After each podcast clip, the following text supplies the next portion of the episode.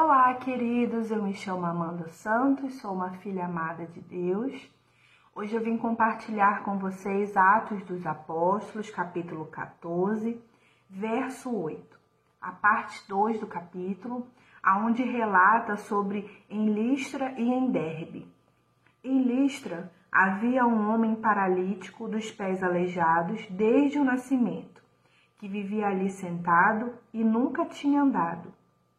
Ele ouvira falar quando Paulo olhou diretamente para ele e viu que o homem tinha fé para ser curado. Disse em alta voz: Levante-se, fique em pé. Com isso, o homem deu um salto e começou a andar. Ao ver o que Paulo fizera, a multidão começou a gritar em língua licaônica: Os deuses desceram até nós em forma humana. A Barnabé chamavam Zeus e a Paulo chamavam Hermes, porque era ele que tinha trazido a palavra. O sacerdote de Zeus, cujo templo ficava diante da cidade, trouxe bois e coroas de flores à porta da cidade, porque ele e a multidão queriam oferecer-lhes sacrifício. Ouvindo isso, os apóstolos Barnabé e Paulo rasgaram as roupas e correram para o meio da multidão, gritando: Homens, por que vocês estão fazendo isso? Nós também somos humanos como vocês. Estamos trazendo boas novas para vocês, dizendo que se afastem dessas coisas vãs e se voltem para o Deus vivo, que fez o céu, a terra, o mar e tudo o que neles há.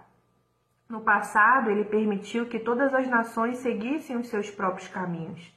Contudo, Deus não ficou sem testemunho mostrou sua bondade, dando-lhes chuvas do céu e colheitas no tempo certo, concedendo-lhes sustento com fartura e um coração cheio de alegria. Apesar dessas palavras, eles tiveram dificuldade para impedir que a multidão lhes oferecessem sacrifícios. Então, alguns judeus chegaram de Antioquia e de Icônio e mudaram o ânimo das multidões. Apedrejaram Paulo e o arrastaram para fora da cidade, pensando que estivesse morto. Mas quando os discípulos se ajuntaram em volta de Paulo, ele se levantou e voltou à cidade. No dia seguinte, ele e Barnabé partiram para Derbe. Esse trecho bíblico aqui é aqueles assim que você vê uma reviravolta enorme, né? Vamos recapitular. É, o verso 9 fala: O homem tinha fé para ser curado. Conforme eu ia lendo aqui, eu fiquei pensando no fato que às vezes a gente pode se achar com pouca fé ou sem fé nenhuma. Eu não tenho fé para viver o meu milagre. Você pode apresentar isso para Deus. Deus, eu tô aqui. E aí eu não sinto nada, eu não tô vendo nada, eu não tô percebendo nada. E bem-vindo ao clube Fé é isso, né? Fé é você pisar e Deus botar o chão depois. E outra coisa que eu queria destacar também é o verso 15. Estávamos trazendo boas novas para vocês, dizendo que se afastem dessas coisas vãs e se voltem para o Deus vivo. Isso aqui é um alvo de oração, que cada vez mais a gente possa se voltar para o Deus vivo, que fez o céu, a terra, o mar e tudo que neles há. O verso 17 vai falar sobre uma característica de Deus. Eu não sei você, mas 2023 tem sido um ano que eu tenho parado para pensar e refletir sobre as características de Deus.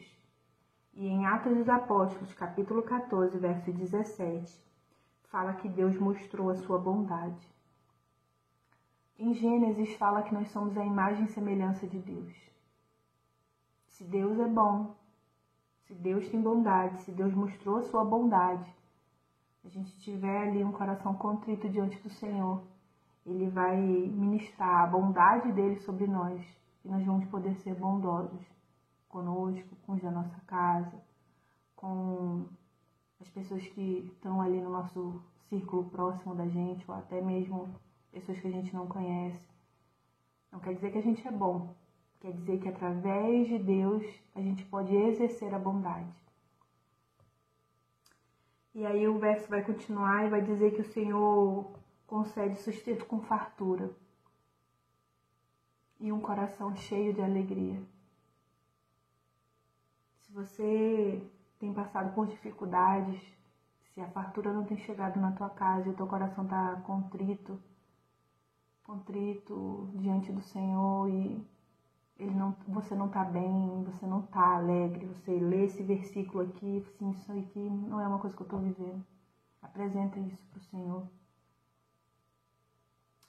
E aí, o verso 19 é o momento que eu penso, né? Que reviravolta nesse trecho bíblico, porque a princípio estavam recebendo bem a palavra, e aí depois chegou algumas pessoas, e aí mudou o ânimo da multidão.